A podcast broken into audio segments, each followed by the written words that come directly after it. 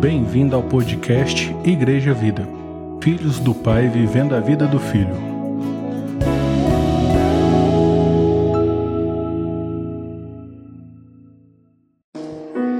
Amém. Graça paz. Amém, irmãos. É muito bom. É muito bom poder semear um pouquinho do Senhor. Eu sei que Deus ele compartilha de várias formas, né? Eu acho que nós somos uma igreja muito abençoada, né? O Senhor tem, tem nos abençoado muito com Sua palavra, com Seu amor, com Sua graça. E quando eu vi lá meu nome na escala, eu falei: Senhor Jesus, o que é que o Senhor tem para a igreja? O que é que o Senhor tem para mim, né? Para nós. E eu sei que nós estamos vivendo um tempo muito diferente, né? Tempo de pandemia, tempo que as, houve essa, essa distância, né? Esse distanciamento, né? Pessoas que nós amamos, né? Que está no nosso coração, não está mais aqui, né? E e eu sei que há no coração da igreja esse desejo para que essas pessoas voltem, voltem para o Senhor. Acima de tudo, voltar para o Senhor, né? Porque se ela voltar para o Senhor, ela vai entender o valor da comunhão. Ela vai entender a importância de ser igreja. Isso é muito importante. E a igreja ela tem fortalecido isso, ela tem falado isso. E ontem foi um dia tão maravilhoso. Né? Nós tivemos ali o batismo.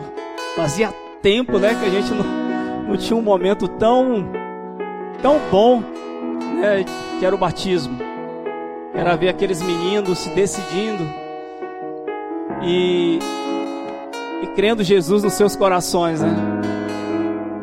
Talvez se eu pudesse, se eu colocasse o microfone aqui e perguntasse assim: os pais querem. O que é que os pais falaram lá para os seus filhos, né? E os pais querem cuidar, os pais querem que os filhos permaneçam no caminho, os filhos, os pais querem que os filhos, né, não deixem de amar o Senhor, não se perca. Então a gente como pai, a gente tem essa esse desejo do nosso coração para que nossos filhos permaneçam, porque não há outro lugar para a gente estar, não há outro lugar para a gente ir. E eu queria que você abrisse lá em Isaías 1. Eu sei que é um contexto para aquela época, irmão. É uma palavra de, de exortação para aquela época. Mas esse texto eu tenho, eu tenho compartilhado lá na, na missão Café com Cristo. Porque Deus tem me levado a, a ver o quanto Ele nos ama. O quanto Ele não desiste de nós. Isaías 1. Quem achou, dá um glória. Amém. Pentecostal aí. Essas são as visões de Isaías, filho de Amós, acerca de Judá e Jerusalém. Ele teve essas visões durante os anos em que Uzias, Jotão, Acás, Ezequias eram reis de Judá. Ouça os céus e preste atenção, ó terra, assim diz o Senhor. Os filhos que criei, dos quais cuidei, se rebelaram contra mim. Até mesmo o boi conhece o seu dono e o jumento reconhece o cuidado do seu senhor. Mas Israel não conhece o seu senhor. Meu povo não reconhece o meu cuidado por ele. Pai, nós te agradecemos, te louvamos, Deus. Bendizemos o teu nome. Fala conosco. Enche os nossos corações, Senhor. Enche os nossos corações, Pai, em nome de Jesus. Amém? É uma palavra, irmão. Eu estava vendo a Nelza falando aqui, eu falei, meu Deus, a Nelza já. Ela já falou.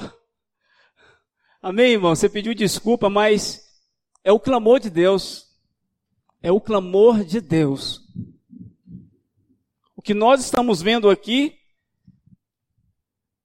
é um povo que conheceu, que experimentou de Deus, mas um povo que em algum momento, por experimentar de Deus, por experimentar da bondade, da graça de Deus, foi um povo que dá a entender que eles parece que eles se, se acomodaram diante daquilo que Deus deu e parece que relaxaram, se descuidaram. A Neuza falou um negócio aqui, né, de ajustar, né? E eu sei que Deus, Deus ele quer ajustar mesmo. O alvo de Deus sempre vai ser trazer o homem de volta para ele. Eu vou estar tá lendo alguns versículos aqui, eu vou continuar lendo.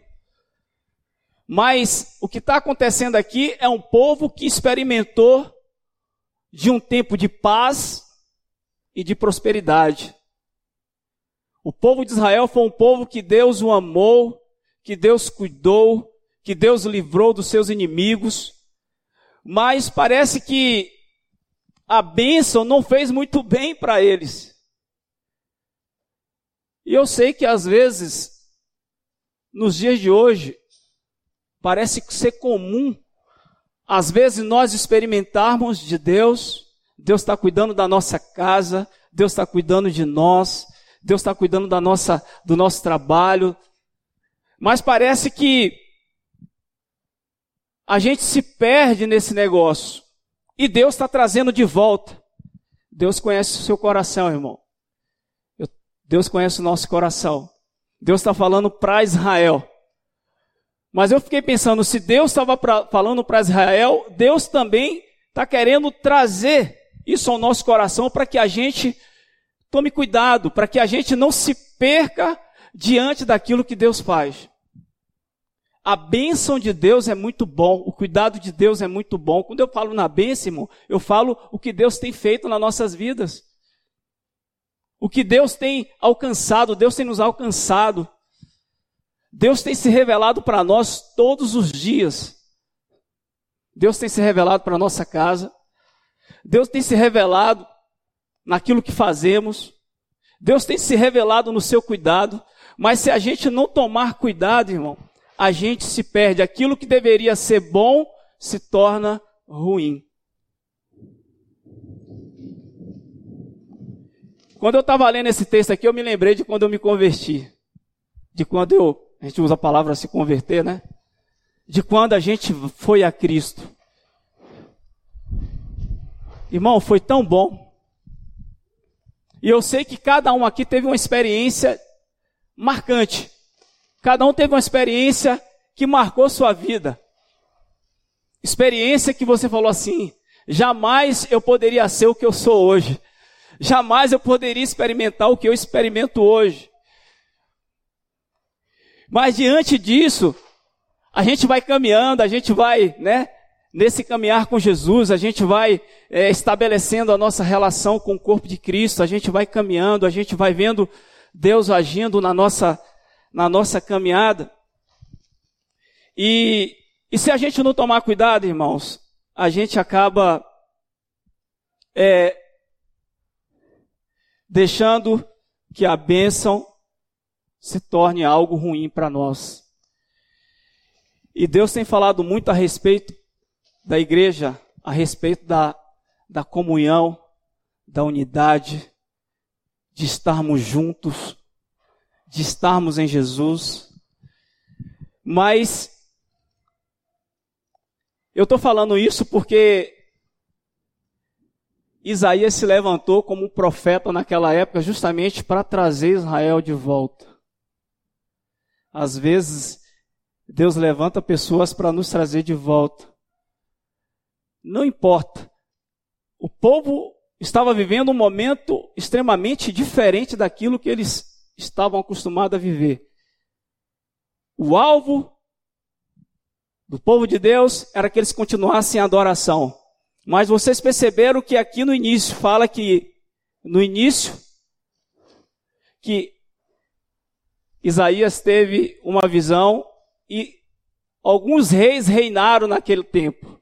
E esses reis, ao invés de levar o povo a uma adoração a Deus, a viver em obediência, a permanecer fiel a Deus, eles levaram o povo para um lugar extremamente diferente. E aqui, quando a gente começa a discorrer o texto, a gente vai ver que Israel se perde diante daquilo que ele é. O verso 2 fala assim: Ouça o céu e preste atenção à terra, assim diz o Senhor. Os filhos que criei, dos quais cuidei, se rebelaram contra mim. A gente tem falado muito sobre filho, né? A gente falou os filhos. Deus nos criou para que nós fôssemos filho. Todas as vezes que nós não nos colocamos nessa condição, nós sofremos muito. E se existe uma área aonde nós somos mais atacados, é de quem nós somos em Jesus. Deus nos criou para que nós fôssemos filhos. Eu tenho ido no café com Cristo e, e tenho percebido que a maior dificuldade daqueles meninos é que eles não sabem quem eles são. Se perderam no caminho. E às vezes se nós não tomarmos esse cuidado, a gente se perde pelo caminho. A gente esquece o que Deus fez. Porque, ao invés de compreender quem nós somos em Deus, a gente está mais preocupado, às vezes, em requerer ou aquilo que Deus pode prover para nós. O povo de Israel estava muito tranquilo com o que Deus tinha feito. Mas os filhos que criei e dos quais cuidei se rebelaram contra mim. Até mesmo o boi conhece o seu dono, o jumento reconhece o cuidado do seu senhor, mas Israel não conhece o seu senhor. O amor de Deus é tão maravilhoso, irmãos, que quando nós nos colocamos como filho, nós entendemos o amor de Deus como ele é. Eu estava lendo esse texto aqui, eu ficava assim, meu Deus, como é que Deus pode amar e continuar amando, mesmo quando a gente não responde o amor que deveria, mesmo quando nós não respondemos o amor que queremos. Parece que dá a entender que Deus está querendo o nosso amor, parece que Ele tem uma necessidade de ser amado, mas não é não, Deus nos ama tanto, irmão, que Ele não tem desejo que nem eu nem você se perca pelo caminho, que a gente não se perca pelo caminho, que a gente não saia do propósito que a gente não caminhe, como a Nelza falou, na individualidade.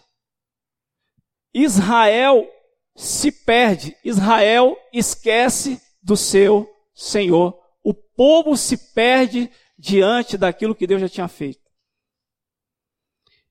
E aí o texto vai seguindo, aí eu quero ler com vocês a consequência de quando alguém se distancia.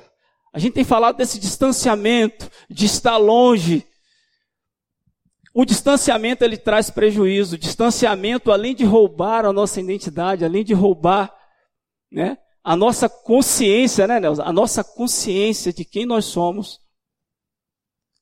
a gente colhe frutos amargos. E aí, continuando, ele vai falar mais um questionamento de Deus, né? Deus se queixando aqui do povo, da postura do povo.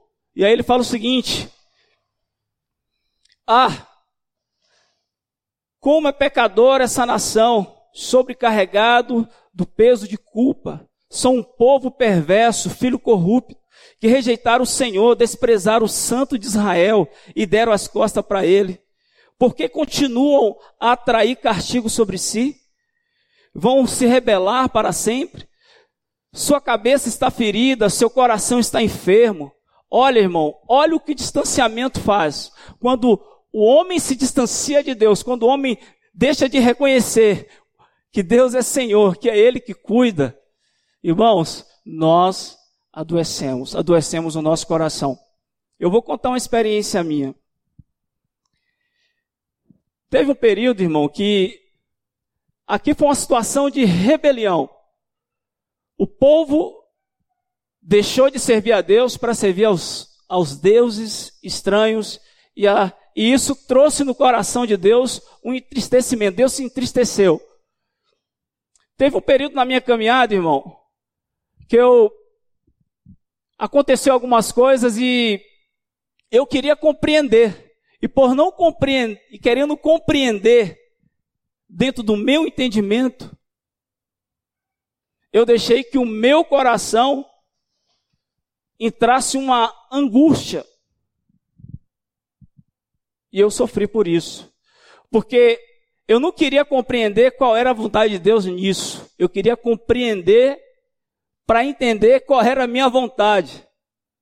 E por causa disso, eu acabei me afastando. Eu gerei um, um, um distanciamento a ponto de não desejar mais estar na comunhão do corpo. E ao mesmo tempo, eu me distanciei daquilo que Deus queria para mim. Eu fiquei insensível. Mas eu estava aqui. Eu participava dos cultos, mas eu estava com meu coração extremamente longe, extremamente distante. E Israel, ele viveu isso. O povo de Israel viveu essa realidade. Por não conhecer o Senhor, por não entender o cuidado, o povo de Israel começa a viver uma vida que só se interessava a ele. E aí eu falei assim, sabe, de um, eu vou viver a minha vida. Eu preciso viver a minha vida. Eu preciso desfrutar da minha vida pessoal. E fui viver. Mas eu percebi, percebi o quanto mais eu me distanciava, eu tentava me distanciar, eu percebi o quanto Deus me amava.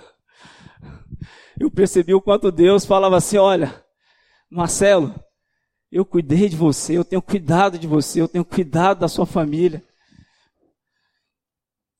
E,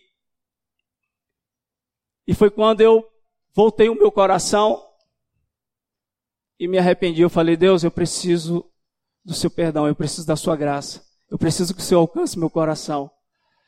Eu não quero viver indiferente. Eu não quero viver fora dessa condição. Essa condição de, de não entender mais que eu sou um filho e que Deus quer cuidar de mim, que Deus quer me, me direcionar para a vontade dEle. Deus quer me dar né, aquilo que Ele tem, que é o seu amor. E aqui está Deus. Deus se queixando para Israel. Vocês vão continuar assim? Até quando vocês vão se rebelar? Até quando vocês vão se manter distante? Até quando? E aí, quando a gente entende, Deus traz ao nosso coração, a gente fala assim: não dá para ficar, porque Israel ele ficou, irmãos. Eu fazendo o um cálculo aqui de 792 a 686, Israel ficou 106 anos distante de Deus, fazendo tudo o que era errado, fazendo tudo que não agradava ao Senhor. Mas Deus estava ali. Cadê Israel? Cadê você? Aonde você está? Como é que vocês querem viver? Mas Israel, mesmo assim, continuava vivendo normalmente, como se tudo tivesse tranquilo. E eu vivi dessa forma. O Léo cantou aqui no início e falou que a gente não ofereça para Deus que não seja um perfeito louvor, que não seja uma perfeita adoração. Deus quer filhos que o adorem. Às vezes, quando nós caminhamos, às vezes nós achamos que a gente pode cuidar. Você já percebeu? no dia a dia, a gente está tão preocupado às vezes que a gente acha que a gente pode cuidar das coisas. E Deus está falando assim: é eu que cuido de você. É eu que sei o que é melhor para você. E, e lá em Oséias, eu queria que você fosse um pouco à frente aí. Oséias 11, Oséias 11, 1, o verso 1. Fala assim, ó, quando Israel era menino, eu o amei. O amor de Deus, eu falei, Senhor, o Senhor nos ama mesmo. Que amor é esse? Que amor é esse, irmão? Que mesmo quando eu não estou conseguindo fazer aquilo que, que é a vontade de Deus, Ele continua me amando. Que Deus é esse que me ama. Que Deus é esse que, que nos chama de filho. Que Deus é esse que, que mesmo quando eu estou indiferente a Ele, Ele fala assim: olha, quando era menino, eu amei e do Egito chamei meu filho. Meu filho. Se a gente for observar, irmão, todas as vezes que a gente tenta viver não como filho, é tragédia. E aí vão lá viver como filho desobediente. Eu gosto muito daquele da passagem do filho pródigo. Porque o filho pródigo, enquanto ele estava na casa do pai, ele vivia como filho. Ele desfrutava como filho. Ele tinha o amor do pai. Ele tinha o que ele precisava. Mas chega um momento que ele fala assim: Ó, oh, oh, pai, eu não quero mais eu não quero viver aqui mais não. Faz o seguinte, me dá a minha parte aí. Me dá o que, o, o que me interessa. E, e quando eu vejo essa atitude, a gente se lembra muito lá do início de Gênesis, né? Nós falamos muito na, na classe que a maior dificuldade que foi gerado ali no início foi a independência. Enquanto Deus queria que Adão e Eva permanecessem dependendo dele, eles foram para um outro lado. Ele falou: não, nós, não, nós vamos viver diferente, nós queremos ter o conhecimento, nós queremos fazer do nosso jeito. E se a gente não tomar cuidado, irmão, às vezes no nosso dia a dia, a gente está falando para Deus: olha, eu quero fazer, deixa eu fazer. E Deus deixa a gente fazer. Só que quando a gente chega lá, a gente percebe que o que nós, o que nós estamos fazendo, além de nos afastar de Deus, faz a gente não compreender mais quem nós somos. Essa consciência de filho, de filho amado. E aí um jovem lá na, na comunidade, ele falou assim, Marcelo, eu vou falar para você. Hoje eu entendo que eu fui criado para ser filho.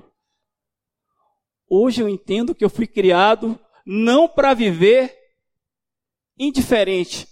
Eu fui criado para viver como filho. Porque até então, não viver como filho é viver como órfão. É viver sem uma sem uma referência. Quando eu entendo que eu sou filho, eu me identifico. Lá ontem no batismo, quando eu terminou, né, no final eu fiquei parado lá e eu falei assim: nossa, é aqui que nós compreendemos quem nós somos, é aqui que a gente compreende quem a gente é. Havia uma alegria, se você olhasse nos rostos lá de cada um, havia uma alegria, no, você via um brilho, um brilho no olho. Eu falei assim: Jesus, que negócio é esse? Como é que eu vou decidir viver longe disso? Como é que eu vou decidir não viver nessa, nessa comunhão? Porque é nessa comunhão, né? Tem falado muito sobre isso, essa comunhão que, que revela a Deus, essa comunhão que é, eu deixo de viver uma vida de existência. Vou pegar agora o gancho aqui do Mário, né? Que falou muito ao nosso coração. Ao invés do povo de Israel viver como filhos, eles decidem viver por conta própria, eles querem existir. E eles vão vivendo desse jeito. Só que chega um momento que, que o povo está distante, mas por não ter a consciência que estão distantes, eles estão adoecidos. E mesmo adoecidos, eles, eles continuam trazendo as suas ofertas, participando dos, né, das cerimônias das Boas Novas, nós vamos ler aqui. E aí Deus fala assim: o que adianta tudo isso se não houver uma, uma contrição de coração, um arrependimento, se não houver um, uma volta para mim? O que, é que adianta tudo isso? Não tem valor. O culto perde o seu valor. Quando nós não nos ajuntamos com essa consciência, o culto perde seu valor. Deus não recebe a nossa adoração. Deus não se agrada da nossa adoração. Por isso que Deus está falando, até quando? Né? O verso 5. Por que continuam a atrair castigo para si? Veja, irmão, que muitos problemas que são gerados, e aqui é, eu compreendo que essa culpa não é nossa. Quando alguém se distancia. Toda a culpa ela é gerada, toda a consequência quem gera é eu. Mas eu, como parte do corpo, né, como a Neuza falou, nós precisamos olhar para essa realidade.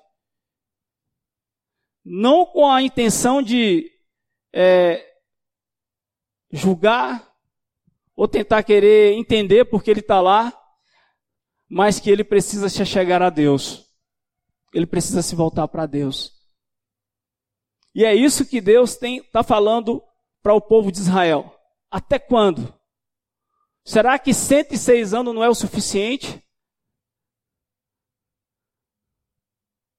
Será que vale a pena viver fora dessa realidade do corpo, da, da comunhão, de estar em Jesus. Ainda em Oséias, o verso 6, eu queria ler mais, um, mais uns versículos. A forma que Deus se dirige para a gente, eu falo, gente, esse Deus é, ele é amoroso demais, não é possível. Que amor é esse? Oséias 6, do 1 ao 3.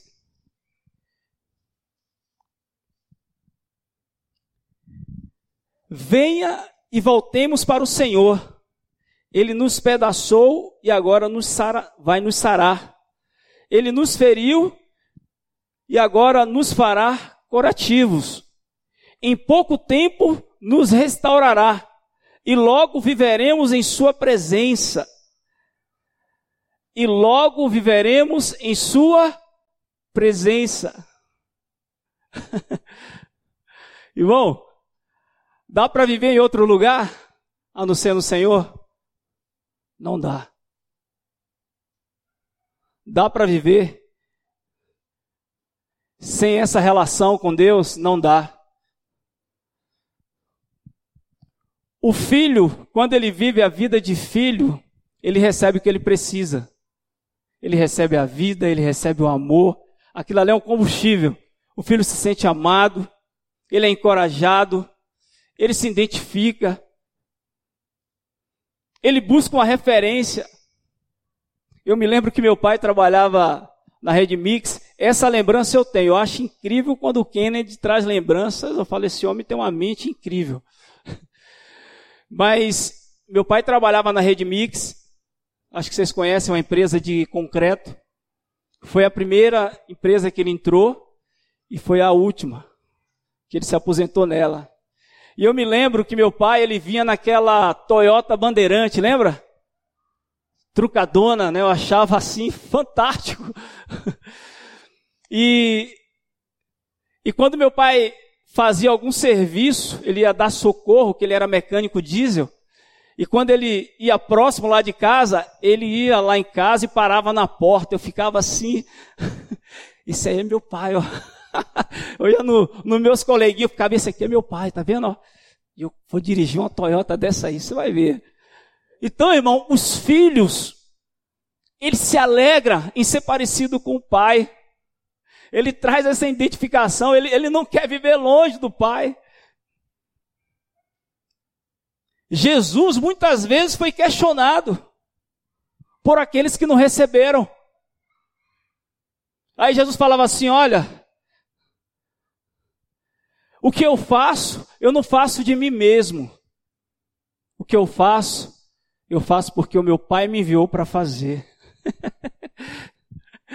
essa era a mensagem. Então Jesus deixa essa lição. Ele fala assim: Olha, eu sou filho. Então eu não posso viver fora daquilo que, que o Pai mandou eu fazer. Não dá para viver, irmão, fora disso. Não dá para viver fora dessa realidade. Eu acho que Deus está trazendo a igreja à vida nesse tempo para que a gente viva nessa dimensão de filho. Filhos que desejam o pai, que, que sabe qual é a sua, o seu chamado, sabe qual é a sua vocação. Deus não está preocupado no que você quer ser com relação a outras coisas, mas Deus tem uma preocupação, irmão. Ele quer que você seja filho. Ele fala assim, ó, criei filhos e os cuidei. Eu posso desejar que a Isabelle faça muitas coisas, mas eu quero que ela continue sendo filha. A pior tristeza de um pai é quando o filho sai dessa condição. É ou não é, pai? Fala para mim. É uma dor. Quando a gente vê os filhos tomando uma direção errada e a gente fica assim, meu Deus, né? Ontem lá na, no batismo, quando foi para os pais né, falarem alguma coisa, né, os parentes, né, a mensagem era essa. Filho, que você continue firme, que você não saia do caminho. Tá vendo? Tá vendo, irmão, o que é que a gente quer para os nossos filhos? Que você não, não se perca. Que seus olhos não fiquem entusiasmados só pelo que Deus tem para dar.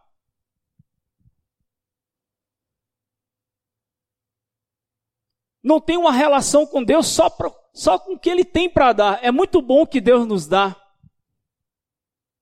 o que Ele provê nas nossas vidas, mas muito mais a sua vida. Filho, quando está longe do pai, ele perde a vida. Ele fica descaracterizado. Acho que eu acertei. Vou voltar para o filho pródigo.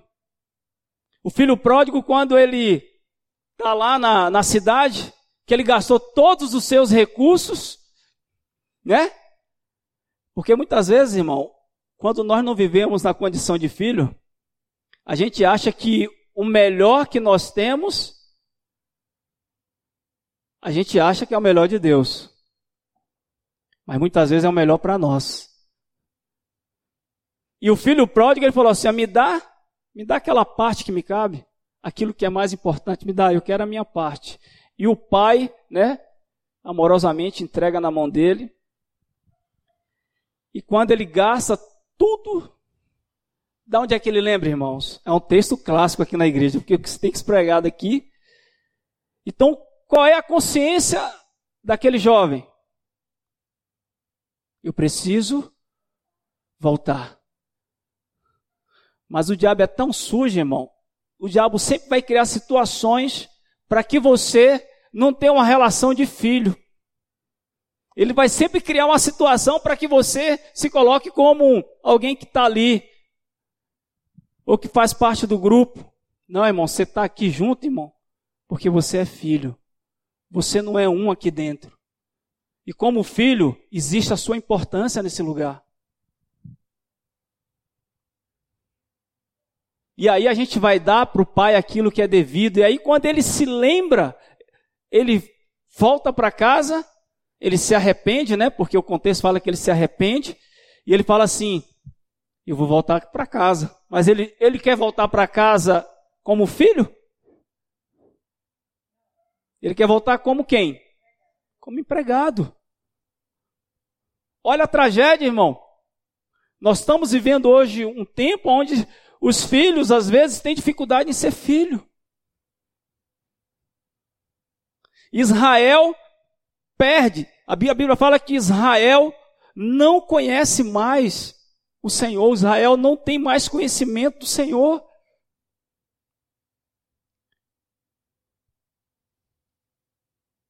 E aí ele fala assim: pelo menos se eu voltar lá para casa, lá tem comida, lá tem roupa, lá eu vou encontrar o que eu preciso.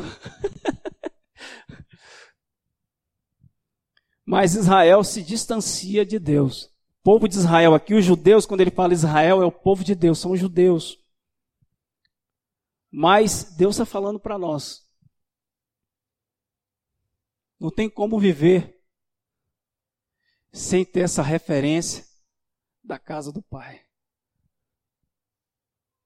Deus quer me relacionar como de um pai para o filho. E, e nessa relação, ele compreende que lá ele, ele vai poder viver a vida de filho. Aí eu queria ir agora, deixa aí marcado, para João 15. E depois a gente vai dar uma sequência em Isaías, para você entender o que é que está acontecendo. Aqui está o segredo, irmão. Se como filho nós queremos ter vida, a vida está em Jesus. Todos os filhos que se rebelam contra seus pais, que se distanciam de seus pais, eles deixam de ter vida. Eles deixam de receber a vida. João fala assim: ó, Eu sou a videira verdadeira e meu pai é o lavrador. Todo ramo que estando em mim e não dá fruto, ele corta, e todo que dá fruto, ele poda para que produza ainda mais. Você vê que o ramo, ele só consegue entender, ele só consegue ser o que ele é e manifestar o que ele é se ele tiver em quem? Ligado aonde? Jesus. Eu preciso estar conectado em Jesus. Eu não consigo estar conectado em Jesus se eu estiver distante de Jesus. Eu não consigo ter a vida se eu não estiver em Jesus. Se eu não estiver recebendo em Jesus, se eu não permanecer. Vamos lá, tem mais. Olha o que ele fala, o verso, o verso 5. Vocês já foram limpos pela mensagem que eu lhes dei. Permaneçam em mim e eu permanecerei em vocês. Pois, assim como o ramo não pode produzir fruto, se não estiver na videira, vocês também não podem, não poderão produzir fruto, a menos que permaneça em mim. Sim, eu sou a videira e vocês são os ramos. Quem permanece em mim e eu nele produz muito fruto, pois sem mim vocês não podem fazer nada. Israel está distante. O povo decide viver a sua vida e não quer mais o cuidado de Deus e não reconhece. Irmão, que Deus nos livre disso. Essa tem sido a minha oração todos os dias. Eu falei, Senhor, não deixa que eu caia mais nesse engano, não deixa que eu tente viver fora disso. Não deixa que eu viva indiferente. Eu fui criado para permanecer naquele que é a vida. Verso 7. Mas se vocês permanecerem em mim e as minhas palavras permanecerem em vocês, pedirão o que quiserem e isso lhes será concedido.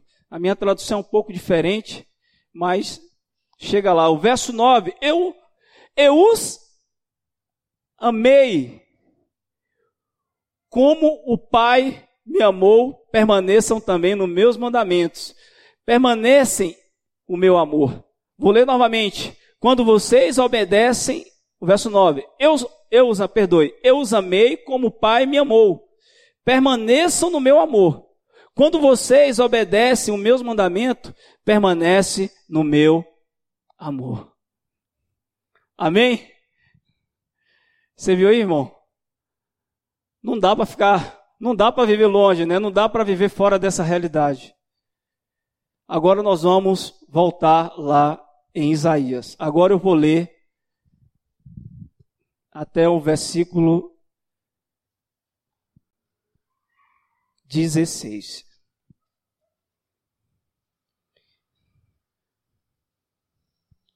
Lembre que o filho pródigo estava adoecido. Tinha perdido sua identidade, estava sem vida e ele volta para o Pai e recebe vida. Todas as vezes que distanciamos de Deus, nós ficamos doentes. E eu acho é, preocupante quando ele fala essa expressão para Israel. O verso 5, ele fala assim: Até quando é, vocês vão continuar atraindo castigo para si? Aí ele fala assim: Suas cabeças estão feridas, seu coração está enfermo, nos, estão machucados seus pés, cheio de contusões, vergões e feridas abertas, e não há atadura e nem óleo para dar livro. Sua terra está em ruína, suas cidades foram queimadas, estrangeiros saquearam seus campos, e diante de você é, destrói tudo que você, destrói tudo que vê pela frente. A bela Sião está abandonada, como o abrigo do vigia no vinhedo, como a cabana numa plantação de pepinos, como a cidade que foi sitiada, o Senhor dos exércitos não ouve, o Senhor dos exércitos não ouve, não houve poupado, se não fosse o Senhor dos exércitos que não tivesse poupado, seríamos como Sodoma e destruído como Gomorra. Eu louvo a Deus, irmão, porque no meio dessa tragédia ainda existe alguns ainda existe alguns que estão na condição de filho que reconhece o seu Senhor, que fala assim: Olha, eu estou aqui. Mas o texto continua, o verso 11.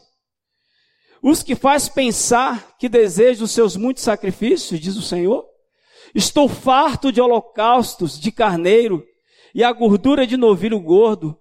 Não tenho prazer no sangue de touros e de carneiros e de bode. Quem lhes pediu que fizessem esse alvoroço para o meu pátio? Quando vêm me adorar, parem de trazer ofertas inúteis. O incenso que oferece me dá náuseas. Suas festas de lua, de lua nova, seus sábados, suas, suas, suas noites de sábado especiais e jejum são pecaminosos e falsos. Não aguento mais suas reuniões solenes Odeio suas festas de lua nova e celebração anuais. São um peso para mim, não as há suporto. Olha, olha, olha, irmão, Deus falar isso. Olha o que Deus está falando para Israel. Percebe que mesmo com o coração distantes, é, você viu que há um, um, um fator aqui que preocupa, porque mesmo Israel, não conhecendo o seu Senhor, eles continuavam como? Trazendo suas ofertas, né? Fazendo seus sacrifícios. Eles continuavam levantando suas mãos em adoração, mas Deus não estava recebendo nada. Ou seja, o que adianta uma adoração sem um coração arrependido, contrito. Às vezes, Deus levanta pessoas para falar conosco. Para falar assim: olha, você vê onde é que você está? Você está achando que está tudo bom? E Isaías foi levantado para isso para chamar o povo de Israel a entender que Deus não quer que nós vivamos uma vida de religiosidade. A gente pode muito bem, irmão, às vezes está no meio, mas está adoecido. Pode ou não pode? Pode, irmão. A gente pode estar aqui, mas os nossos corações estão adoecidos. É duro, né, Marcelo? É. Às vezes a gente pode estar aqui levantando nossas mãos em adoração, em casa, mas às vezes nós estamos com o coração adoecido. Sim ou não, irmão? Pode sim. E às vezes nós estamos distantes. Deus não quer que nós vivamos dessa forma. Deus quer que Israel venha e se volte. O intuito de Deus é sempre trazer o povo de volta. O intuito de Deus é sempre levar ao arrependimento. A Neuza falou que se necessário temos que pedir perdão, se necessário temos que nos arrepender, reconhecer onde é que e falar assim, Senhor, nós queremos viver a vida do Senhor. Nós queremos não viver mais dessa forma, de forma religiosa. Nós não queremos estar aqui mantendo uma, uma aparência de que está legal, mas nós queremos estar aqui porque nós temos a consciência de quem nós somos, de quem o Senhor é na nossa vida. O Senhor é tudo que precisamos. O Senhor é aquele que, mesmo que ainda eu esteja com a minha cabeça doente, ainda esteja com o meu coração enfermo, ainda que exista ferida, a gente não sabe, irmão. Os que estão longe, será que eles estão com suas cabeças doentes? Será que os seus corações estão adoecidos? Será que há feridas abertas? Será que eles não compreendem mais quem eles são em Jesus? Deus está falando, eu os amei. Com cordas de amor, eu os amei. Eu atraí. Chamei pelo meu nome, tu és meu. E eu fico impactado no, no final da, da, da classe, sempre é, se lê lá a, vis, a missão e a visão, né? Da igreja. Eu fiz questão de colocar aqui para eu não esquecer. Quando nós nos, nos distanciamos, não permita, irmão, que a gente se distancie do Senhor. Não deixe que a gente seja levado por uma circunstância ou que a gente só tem essa relação com Deus pelo que Ele pode dar. O povo ficou talvez relaxado por viver um tempo de paz e prosperidade, porque, porque o povo de Israel tinha um inimigo muito sério, irmão. Eram os assírios, eram implacáveis. E por muito tempo, os judeus se viam né, pressionados e sendo subjugado a adorar outros deuses, a se prostrarem.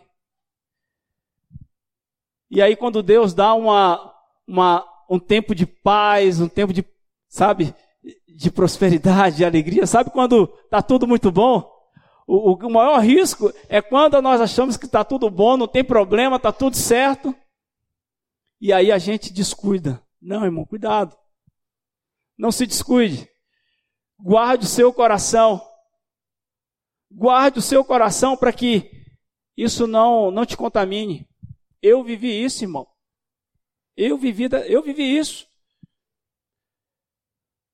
Eu achava que eu nunca ia passar por isso.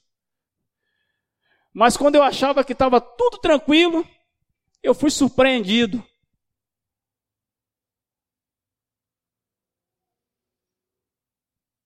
E foi muito ruim para mim. Porque você deixa de entender qual é a sua missão. E lá na missão fala assim: a missão da igreja, levar para o caminho os que estão perdidos em seus próprios caminhos e torná-los discípulos de Cristo. Aí lá tem um comentário sobre isso. Eu não anotei não, mas a visão, ela fala muito da identidade. Porque a visão fala do filho. O filho que vive a vida do filho. Eu não sei se eu falei certo ou se eu escrevi certo a visão. Eu coloquei lá, me corrija. Filhos do pai vivendo a vida do filho. Eu não consigo ser filho se eu não viver a vida do Pai. Eu não consigo expressar Cristo se eu não viver a vida do Pai. E quando ele fala viver a vida do filho, ele fala assim: queremos ser uma igreja bíblica, acolhedora, discipuladora e missionária formada por pessoas que amam a Deus acima de tudo e ao próximo como a si mesmo. Verdadeiros filhos de Deus expressando a vida do Filho, ou seja, Cristo em nós, adorando o Pai em espírito e em verdade. Amém, irmão? Se a gente nos encaixarmos nisso aqui, irmão, a gente não vai dar para Deus algo que, que é vazio, algo que não tem valor. E eu sei que Deus tem, tem nos honrado. A igreja vida é uma igreja, irmão, que tem andado, mesmo com toda a dificuldade que tivemos nesse tempo, Deus tem nos mostrado que nós devemos viver como filho. Deus tem nos mostrado que nós temos que viver como filho. Eu não vi um glória a Deus. Amém? Deus tem nos mostrado como nós devemos viver. Viver como filhos de Deus. Amém, irmãos? Que o Senhor nos leve a viver dessa forma. Que a gente não não se perca na caminhada. Que que a bênção seja maior do que o abençoador. Que a gente não troque esses valores. Que Cristo seja o principal, que Ele seja o real na nossa vida. Que eu não me esqueça dele. Que eu não esqueça que Ele está cuidando. Todas as vezes que às vezes eu, eu tenho uma postura de preocupação, é eu falando para Deus. Deus fala, é, você acha que eu não cuido de você, né? Eu estou cuidando de você. Então eu queria deixar esse texto para que a gente meditasse. Eu eu confesso que eu fiquei com meu coração muito assim, eu falei, Senhor, o que é que o Senhor tem para nós? Mas eu entendi que o que Deus tem para nós é isso: é viver a vida do filho. É viver como filho é não se distanciar daquele que é a vida. O verso 10 fala assim: ouça a palavra do Senhor.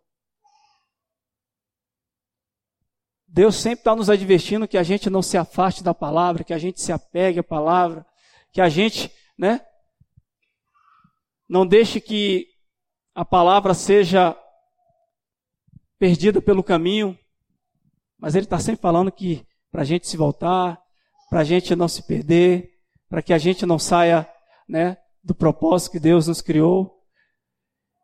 E é isso.